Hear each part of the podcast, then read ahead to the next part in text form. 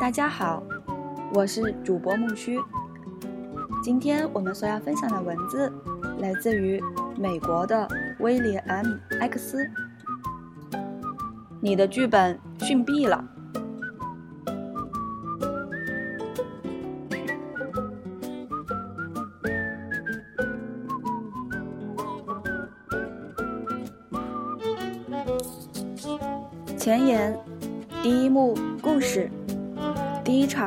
思。你写的并不是你真正感兴趣的，你的构思的原创性不够令人激动，你选错了类型，你的故事只有你自己感兴趣，你的故事写的是悲惨的家伙，他们一路悲惨到底。灵儿依然很惨，甚至更惨，你的名片名不够精彩。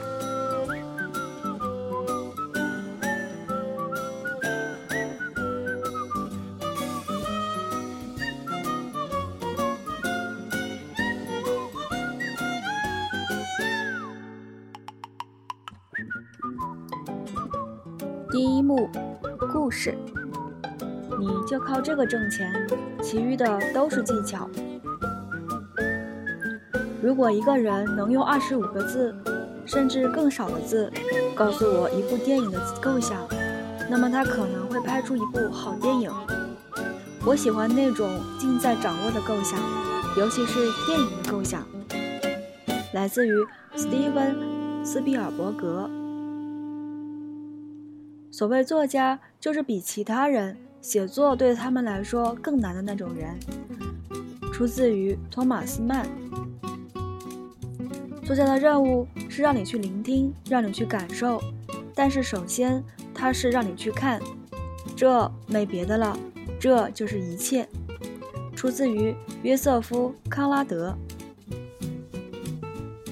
写那些让你恐惧的事儿，出自于唐纳德。巴塞尔姆。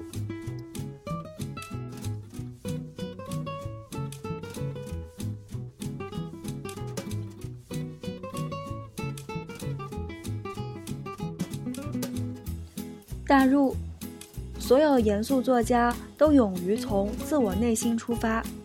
出自于尤多拉·维尔蒂。接下来要讲的是这本书里最重要的一课。可能也是所有剧作课中最重要的一课。事实上，这是我无意中偷听到的。两个人排队买《心灵访客》这个电影票，一个家伙说：“这部电影说什么的？”他的伙伴回答：“肖恩·康纳利。”永远也别忘记这个。也许这与你心中的信念是相悖的。你并不是要努力写出一个伟大的故事，也不是要设法绘出一张蓝图以供制片厂能把它拍成电影。你所写的文字更没法治愈癌症，或者赢得一座诺贝尔奖。你所写的文字只是吸引演员参演的诱饵。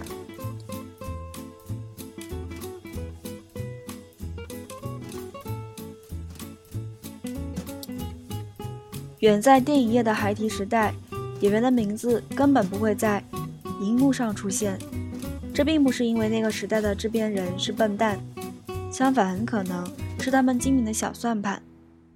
不过，很快的，公众发现演员能够抓住他们的眼球，承载他们的想象。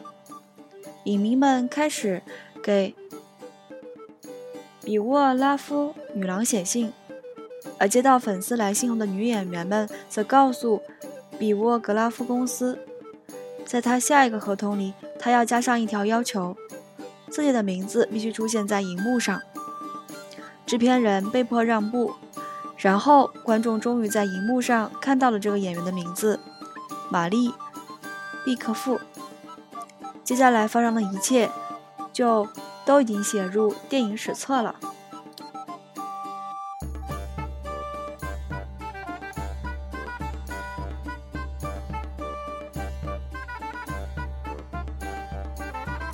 制片人老早老早就知道，公众只对电影明星感兴趣，不是故事，不是导演。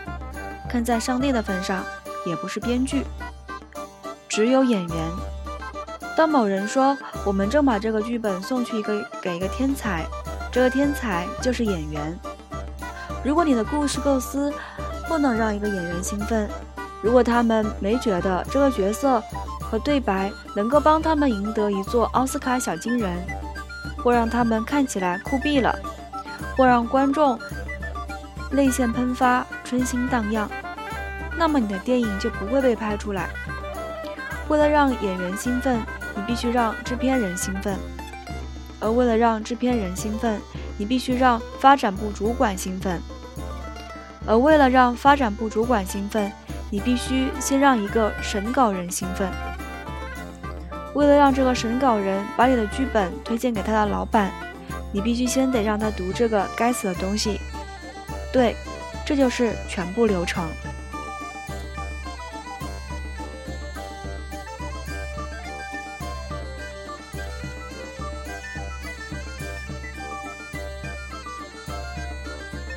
所以你要竭尽所能，让每个读者都读到你剧本的最后一页。当然，如果你的剧本很逊，那么他们肯定不会如此自虐了。好了，接下来给我们捋胳膊挽袖子大干一场，找出导致你的剧本如此之逊的原因。透露给你一个好消息：绝大多数剧本都需要重写、改写或者修修补补。今天烂的不代表永远烂，除非你有一个很烂的构想，那你就死定了。一旦选定了故事构想，你就要全情投入了。见过吃早餐的猪是怎样的吧？找找全情投入的感觉。投入与全情投入的区别是什么？小鸡吃早餐那叫投入，而小猪吃早餐那叫全情投入。出自于无名氏，把这个牢牢地根植于在心中。下面进入一百个导致你的剧本逊灭的原因，附加一大堆亡羊补牢的好法子。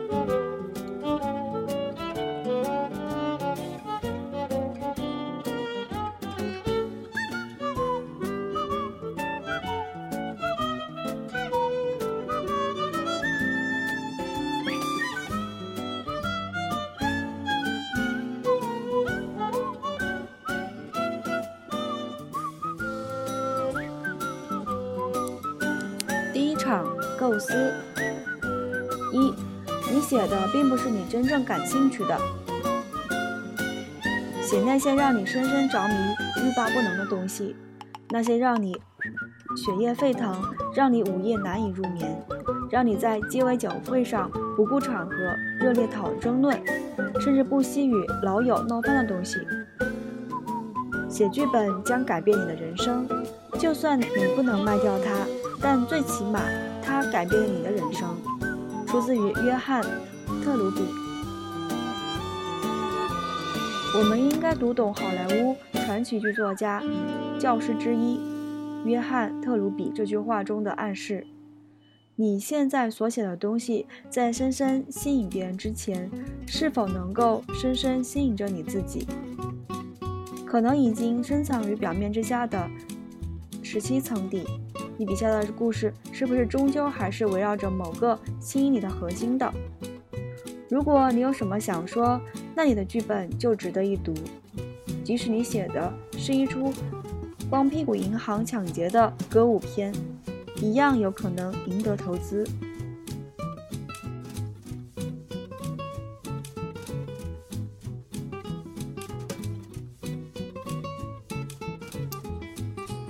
写作不合适懦夫，他需要投入巨大的心力和精力，艰苦卓绝。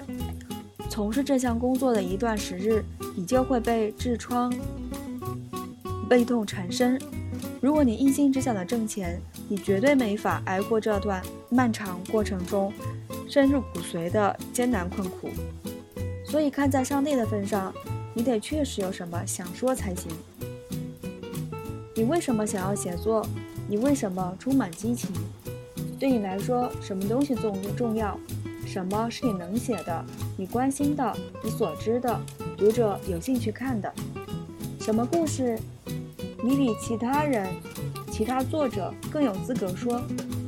如果因为之前七部冲浪惊悚片都赚了一笔，所以你要写一部冲浪者的惊悚片，从那一开始，你所做的目的就是错的。而敏锐的观众也能闻出这种从内而外散发出来的坏举的腐臭味。你可以写这个世界上最愚蠢的电影，如果其中确实有什么东西，仿佛钩子勾着你的内内脏。你终于有机会写点与众不同的东西了。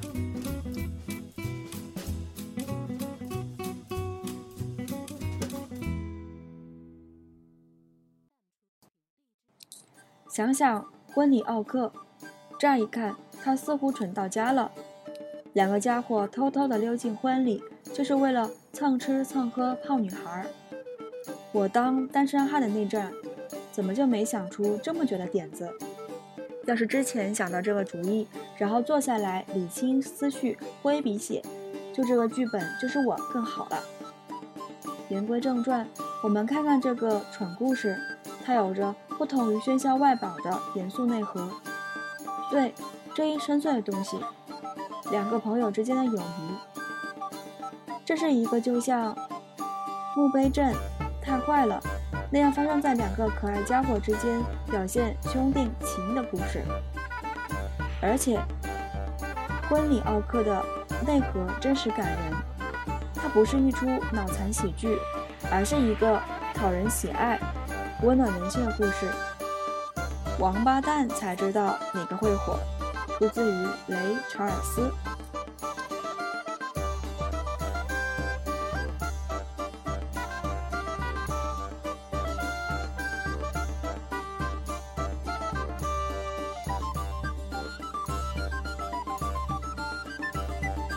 你没法知道哪个剧本能够卖出去，根本不可能。没人能办到。写你真正感兴趣的内容之二，就是你根本不知道观众会爱读哪一类故事。制片人总是总是会告诉你他觉得自己想要什么，但其实他心里一样没底。他只是尽量表现的好像他知道一样，而且他的理由似乎很有说服力。但是记住。他还相信他的孩子不会偷他的酒呢，所以为什么要听他的？对经纪人也一样，还有演员或者地球上任何一个能喘气的活人，你必须写那些对你真正有意义的东西，因为不管他们说什么，那并不是他们真正想要的。出自于贝尔菲尔德定律。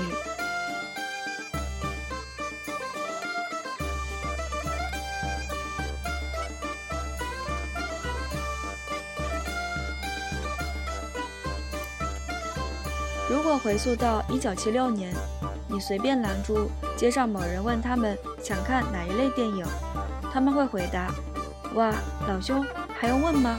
我想看大白鲨那样的，哥们儿，那杀人鲨真是酷毙了。”话虽这样说，其实他只是因为喜欢大白鲨，就想当然的认为他想去看跟大白鲨差不多的电影。他真正想看的是精彩。新颖，令人惊异，而且一点都不像大白鲨的影片。他没法表达清楚，是因为连他自己也不知道自己想看什么，因为压根儿就没看到。只有当他看到的时候，他才知道观众真正想看的，终于在1977年在火爆影院。它的名字叫做《星球大战》。难道《星球大战》像大白鲨吗？制片人也跟观众一样，他们只有等你给他们的时候，才知道他们想要什么。所以赶紧把你独特的东西展示给他们吧。如果他们相信什么能够大卖，他们就会竭尽全力的叫卖。所以写点你想你想到的，让别人能够卖得出去的东西吧。就算他最后可能没有找到买主，最起码你写了自己真正想写的东西。强力推荐唐奈德·戴维斯写的《说出你的故事》这本书，应该可以帮你找到你的故事。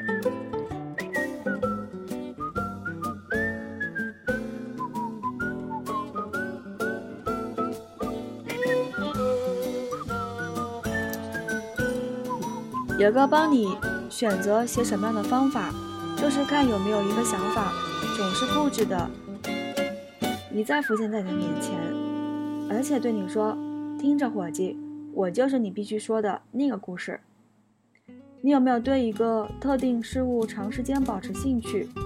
也许就可以把这份狂热变成一部电影。长久以来，它就像你体内不死的千年虫，一直咬噬着你的五脏六腑。有句话说，当人患上文学痒之后，除了拿起笔杆来搔搔外，再无他物可以治疗。这就是你的境遇，所以写吧，写你渴望写的东西，无疑更容易，因为读者能被你发自内心、如假包换的热情感染到。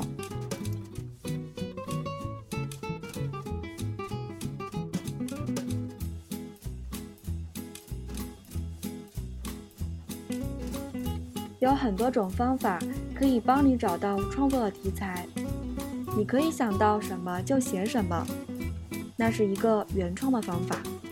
你拥有完全的自由，可以创造世界、人物、事件，甚至你可以窃取历史，写特洛伊或者斯巴达三百勇士。你可以拿一部不受版权限制的小说，像简·奥斯汀的《艾玛》，将故事倒置。转眼间，你就得到了独领风骚。你也可以花钱买下一个短篇故事、某人的生平故事、一本书或者杂志上的一篇文章，怎么都行。不管你选择写什么，你笔下的人物都必须能够吸引我们的注意。所以，好的写作都是写人的状态。电影越是沾于情节、动作、特效，而疏于人物的刻画与呈现。就越容易陷入困境迷途知返。看看《虎胆龙威》，你会认为麦克莱恩和他的妻子忧心，还担心外面的警察，另外还记挂着汽车修理厂豪华轿车里的孩子。如果我们对你的人物压根儿都不关心，那就完了。相反，只要我们与你的人物建立出某种联系，你就万事大吉的胜利在望了。作为你的故事构想的第一个观众，你自己必须首先对他感兴趣。如果你真的动手去写它，你能在数年之内保持兴趣不减吗？你当然不想眼见火花逐渐熄灭，而摸黑撞进岔路口的花园里。你的故事构想有这么伟大，让人兴奋不可抗拒吗？你能拽着读者从头到尾读到尾吗？你认为你能够卖掉它吗？你的方式有出新出奇之处吗？会有制片人愿意冒着光脚踩过碎玻璃的风险去拍你的电影吗？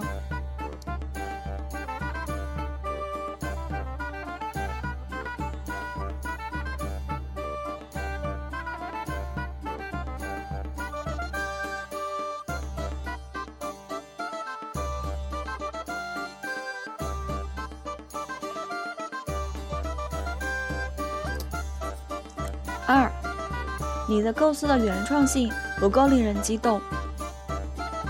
去看电影，看看那些已经被拍出来的电影，看看那些有趣而具有原创性的影片，像《暖暖内含光》，还有《夺金三王》。开始的时候好像是一个简单的小型的战争故事，但是渐渐的就变成了一些更引人入胜的东西。人类最古老。也最强大的情感是恐惧，而最古老也最强的恐惧是对未知的恐惧。出自于 H.P. 洛夫克拉夫特。带我们去一个从未涉足的世界，给我们一次意料之外的旅行。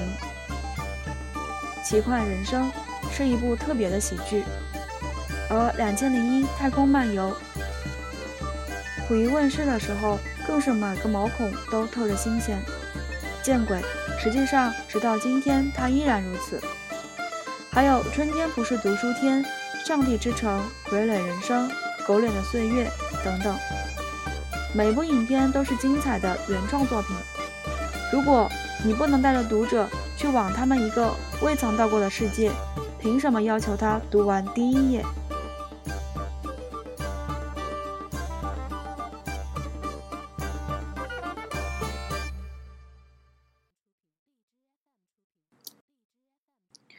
我这里有份礼物要送给你，一个你在电影里从未见过的世界，绝对一次都没见过。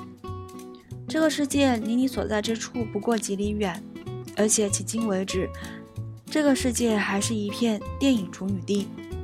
问自己一个艰难的问题：你怎么才能带我们踏上一段某种程度新奇而又迷人的旅程？约翰·巴里的《涨潮》。是一本令人震惊的纪实性文学作品。十九世纪中叶时，一个潜水中的临时代理工程师行走于密西西比河之底。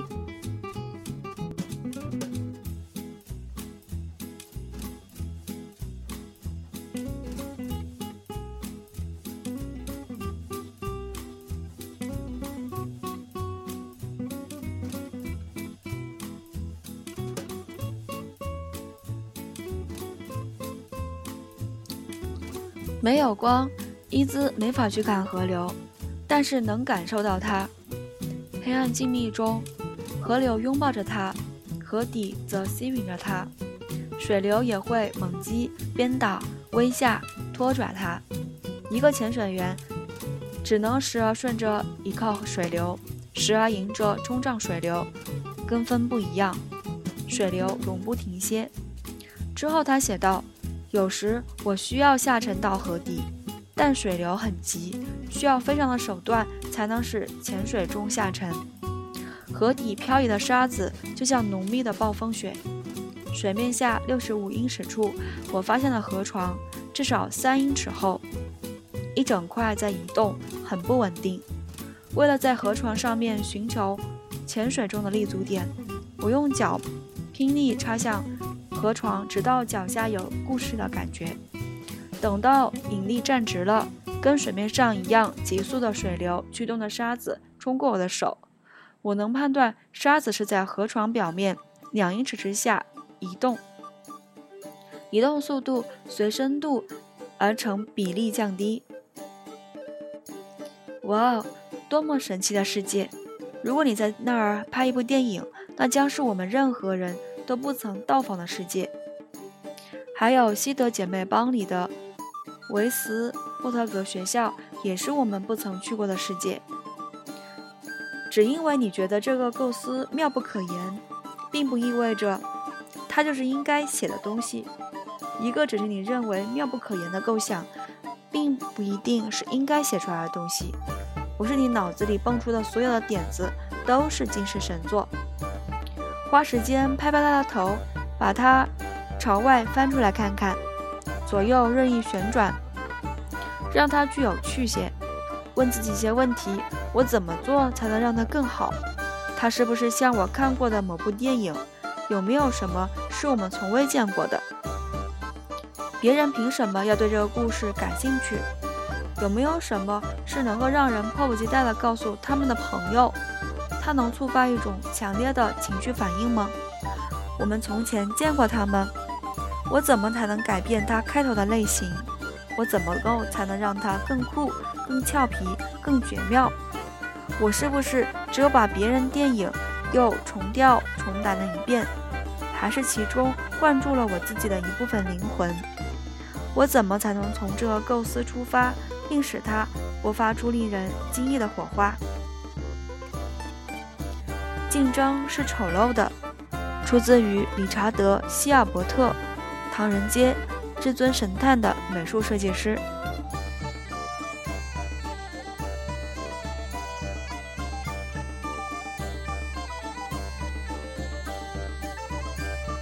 你最好相信这句话，而且当你在外四处奔走筹钱拍摄传说中的故事片时，最好有奸货在手。不可思议的诡异事件确实有时发生，人们会为一个烂剧本筹集资金，会把一个烂剧本搬上荧幕，但是这未必并不意味着他们就应该把烂剧本拍成电影。把大量的大量的时间、金钱浪费在无聊、平庸的素材上，简直就是犯罪。根据我们的经验，牙医几乎什么鬼东西都投资，可是为什么你要去浪费他们的钱和时间？还有舞台工作人员的时间、灯光师的时间、演员的时间、剪辑的时间，以及你自己并不太富裕的宝贵时间呢？就为了你写的并不怎么样的那些鬼东西，再写十份初稿，确保你的剧本是百分百原创、纯粹、毫无杂质、镀态、刀枪不入。人们看到它不会再问能做点什么来帮你改善完成它，而你也已经，呃，殚精竭虑。绞尽脑汁，再也没法写出更新鲜的作品，只有这样才算完成。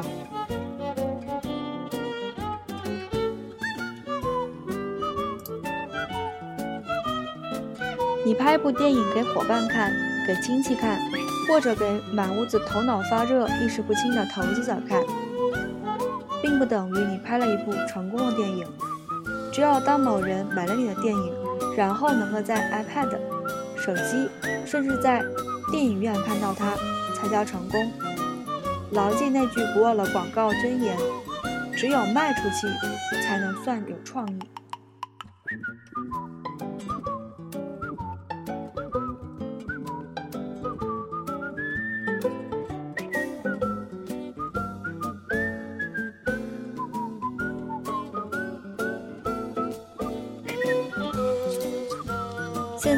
你只用操心写的事儿，不过也许你也需要操心一下别人准备怎么把它卖出去。毕竟电影也是一桩生意。当你坐下来构思一部电影的时候，应当考虑到哪部分能够让它卖出去，有什么能够一拿过去让发行商一看就提起他的精神头，有他们能用来秀在预告片里的爆炸或者香艳镜头吗？对我来说，戏剧是最有趣的讲故事的方式，但也是最难卖出去的，因为没有可利用的元素。你只能让人和人说话，或者有时让他们提高嗓门，互相嚷嚷几句。除非他们互扔家具，你找不到更多的动作放在预告片里。恐怖片有可利用的元素，因为里面有粘液和血污。你的电影呢？你的剧本？有能让它被卖出去的哇的瞬间吗？问自己一个问题：你看过的电影中有哪些前所未见的场景让你过目难忘？然后创造一些这样，并能强烈作用于你的剧本的场景，放进你的电影里。下面我列举了一些我心目中的经典场景。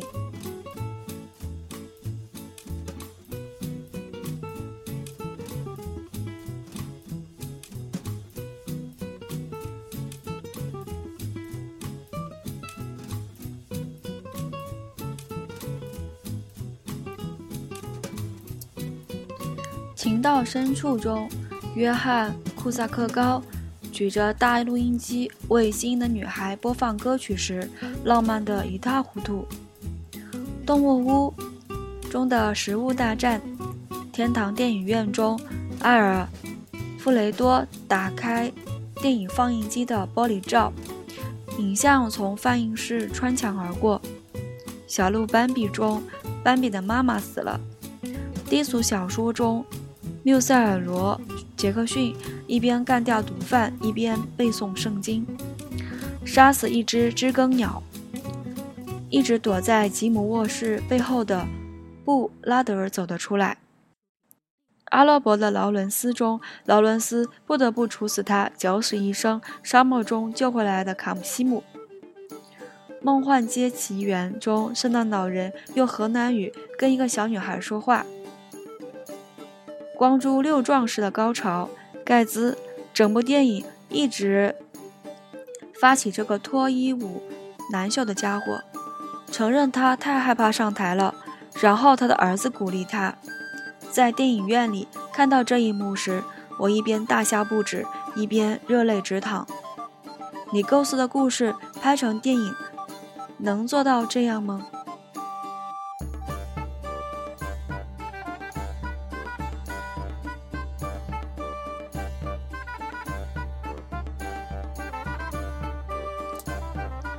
三，你选错了类型。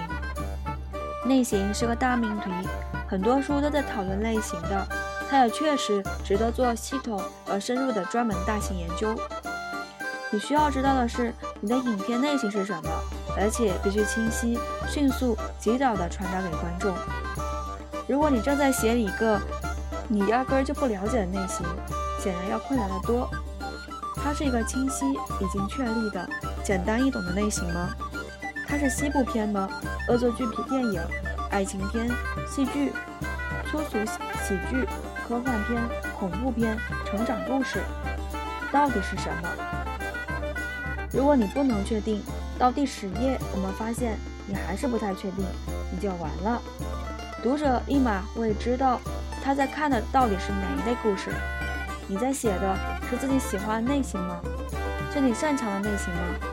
如果你一直都在看的是警察片，但你现在写的是一个一千七百年前发生在英格兰荒原的浪漫爱情故事，或许你这是在暴增天赋。如果你发现自己在奈飞 DVD 影像租赁商城租的西部片比其他类型都要多。这说明你想写西部片已经很久了。你抓住一种类型，是因为这个月影院里正流行的这个类型，那你肯定死翘翘。你要花六个月，甚至是一年时间来写一个剧本，再花一年去找一个愿意买它的人，这还是在你足够幸运的前提下。到那时，今日特别推荐的最爱早已是明日黄花，所以你只在浪费这里的时间。你的时间和精力是有限的，能写的只有那么些剧本，所以慎重选择，把你一去不返的宝宝贵时间花在正确的选择上。有时你会成为衰运的牺牲品。从前我大学密友鲍勃·罗泰特决定写一部黑帮片，他确实写了，但是他的运气确实也是衰到家了。就在他把剧本寄给其他经纪人那个星期。居然有三部黑帮片上映，而且都铩羽而归，可想而知，避之唯恐不及的经纪人直接扔掉他的剧本。但是鲍勃并没有放弃，之后没多久，他写出了《拯救大兵瑞恩》。选择类型时，最好不要是因为他现在很火，或者因为他能够让你挣钱，挑选那些让你感觉从容自在、如鱼得水的类型。选择你真正钟爱的类型，但是也要知道，外面有很多人在做着跟你一样的工作。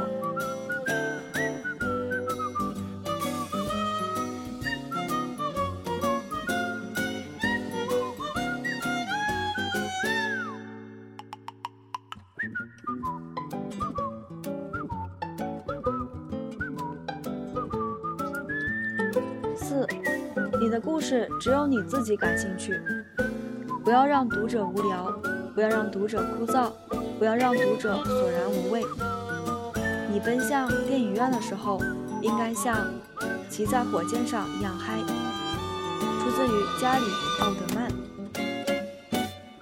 看这本书，你大可以持怀疑的态度，只要你愿意，可以随时对我。所说的提出反对。如果我说了什么你觉得低能白痴的话，尽管拍砖。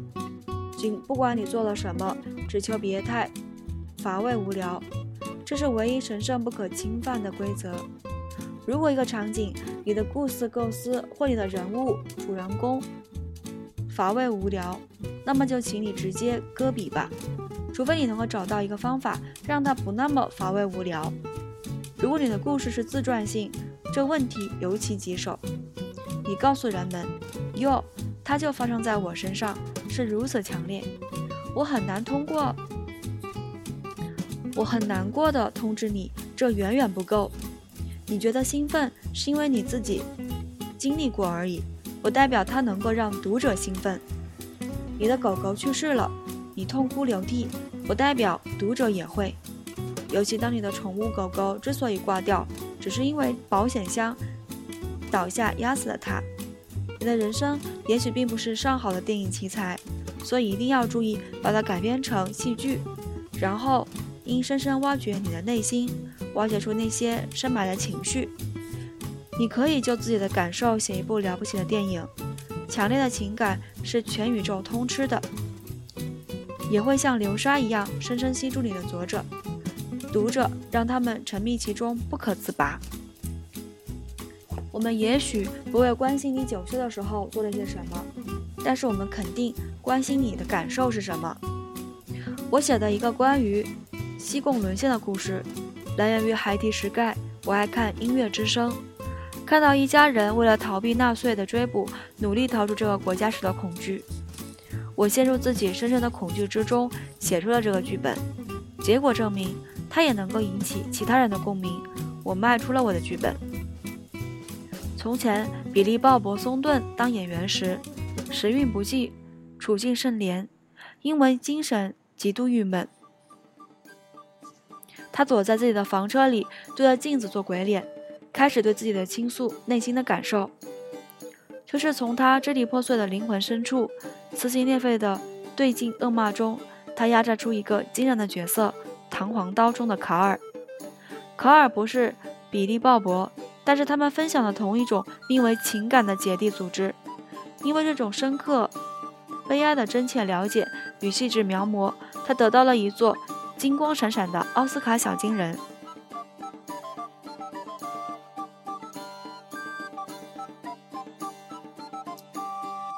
你对竞争激烈的国际标准舞有所了解吗？一无所知，对吗？看舞出爱火花头十分钟，电影制作者就能让你充满确信，充满着竞争的国标舞，世界上最重要的事情。不被人理解，并不代表你就是一个艺术家。出自于保险杠挑超贴。你挖掘了它，并不意味着其他人也会在乎。你认为这是个伟大的构想，并不意味着它确实就是伟大的构想。如果你的构想压根儿就不伟大，你就是在浪费时间。我说的是一个伟大的构想。X 档案的作者有时需需要连续六个月，每天工作十小时。才能提出一个构思，最终成为电视剧剧中的一集，这可不是一个轻松的事儿。好消息是在这个阶段，你浪费的只有你的时间。对了，你还浪费了本来出去垒砖可以挣到的钱。可惜，你却呆坐在咖啡馆里，根据一个只有你自己关注的构想写了剧本。因为你花了时间写了，就会有人想读它吗？或者想去看这部电影，真的，真的吗？别浪费你自己的时间或者别人的时间了。写你所知的，出自于每个启发想象力的写作老师。写他所知的，但这维持不了多久。出自于霍华德·内梅罗夫。美国桂冠诗人贝罗德。内梅罗夫深知写作中的真谛。从某种意义上来说，如果你是一个真正的作家，你不能只写你所知的，你必须蒙上双眼，站在跳板的末端，勇敢地跳出去，向前延伸，延伸。写作时，你可以运用自己所知的，这是当然，但是也允许你走出得心应手的舒适区。你认为那个创作电视剧的越狱家伙坐过牢吗？《黑道家族》中的创作者既不是临床医生，也不是黑手党头目。毛里奥·普佐是意大利人，所以他知道意大利面、家庭、民生等等这些对美国的，在美国的意大利侨谊意味着什么。其他则是他的虚构，这才有了教父。写你所知最有价值的意义在于，把你的内心翻江倒海的东西拿出来。用在你的作品里，它并不是说，如果你是一个二年级教师，你就只能去写二年级教师；但是如果你是一名二年级老师，你写的确实是一位二年级老师，一定要确保他身处一个富于感情的故事中，而这种情感能够深深的吸引住所有人。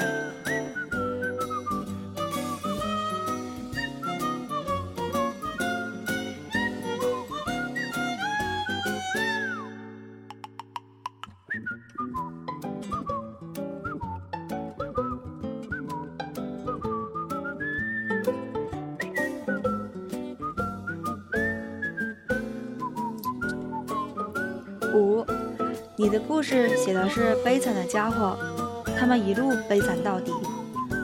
林德尔依然很惨，甚至更惨。告诉你写什么不是我的工作，什么让你清早不再赖床，什么让你夜半难如入眠，什么让你开车自言自语，什么让你宁愿被旅伴跳脚大骂，不在家里照顾孩子，而要躲在公园里奋笔疾书，就写那个，写你所想写的。但是作为主题，我不推荐苦难，特别是苦海无边、看不见尽头的苦难。这也许是你人生的真实写照。但是抱歉，我们需要的是故事。苦难真的很难很难被拍成电影。如果你的电影是关于漫无止境、令人生畏的苦难，那么就更难，简直是难上加难，被迫拍成电影。如果最后连一丝……精神振奋都欠奉的话，读者会直接把你的剧本扔进壁炉，迎着它烧着的火焰高声欢笑。为什么观众要跟着人物一起咬牙苦挨，挨到最后居然一切都是徒劳？帕特里克·马伯把佐伊·海勒的小说《他在想什么》改编成了电影《丑闻笔记》。小说结束于人物审判和磨难，他们身处于低俗。黑暗丑陋之地，没有一丝一毫救赎的希望。这种黑暗地带或灰灰暗地带显然不合适电影的结尾。聪明的马伯改写了结尾，给主人公也给了我们希望。不是很多，但是已经足够观众去想：哦，他已经经历了这所有不幸，至少他学会了点什么，也许能够拯救他的婚姻。哇哦！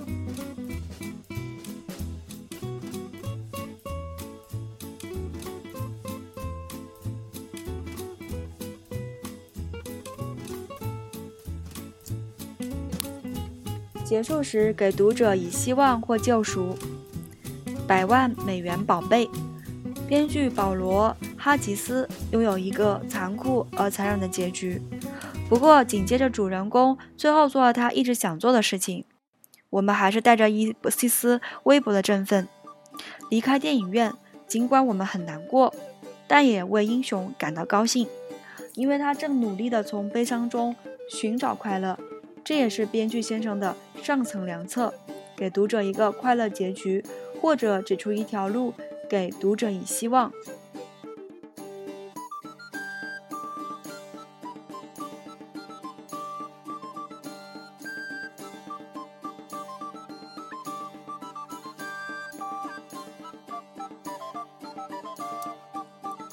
六，你的片名不够精彩，你有一个好片名。还是一个蠢片名，从你的片名是不是压根儿就看不出什么故事？是不是根本就没人看懂，也没有人关注？是不是怪诞的招人讨厌？是不是主人公的名字？是不是不好念或者不好写？如果你的片名不够一流，换掉它；如果片名让你莞尔或者开怀，或者一阵莫名的暖意，那就留着它。如果它能够给读者一些影片的信息，那就留着它。片名是观众了解你的电影的第一途径。如果你有一个愚蠢的片名，他们就会以为这是愚蠢的剧本。这个怎么强调？我总觉得自己强调的还不够。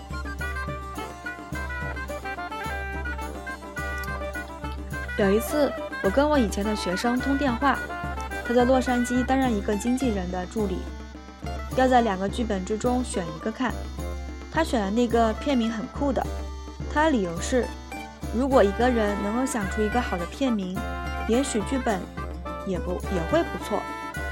有时我怀疑他会不会读另外的那个剧本。我最喜欢的片名是《银翼杀手》，又酷又炫，让我立刻产生想读这个剧本或看这部影片的冲动。我恨不得给自己写的这部影片取名也叫做《银翼杀手》。哦耶！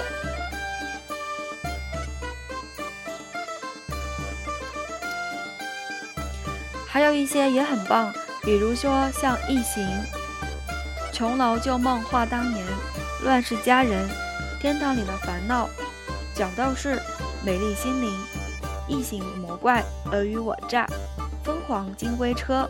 疯狂乔治王，生死时速，往日情怀，机械战警，星期五女郎，拯救圣诞老人、热天午后。下面这些则不怎么样，因为你没法从片名中得到电影的有效信息。逃出，例如这个逃出克隆岛、K 星一刻、泳池诱惑、足球尤物、神智神勇探治、野兽、天照、零零七至明日帝国、前进、咒怨、皮毛、魔域仙踪、K 歌情人、家有顽童。鸳鸯绑匪，命运之手，金星食人族，八月迷情，婚礼奥克，四十岁老处男，一切一夜大度，怎么样？那是片名中的上等极品，讨人喜欢，吊吊人胃口，而且开宗明义，让你一下子明白这部电影说的是什么。不幸的是，那些都是人用过了的。你的片名是你能想出的最好片名吗？为你影片至少想了五十个片名，给你的朋友发电子邮件，让他们给你的片名提出建议，让帮他们推出最佳十个。走进一家唱片店，看看那些歌名，上 IMDB 网站上偷一个一九三四年老片的片名。总之，想尽一切办法，利用一切手段。为你的影片找到一个好名字，片名的好坏会直接影响它之后的命名。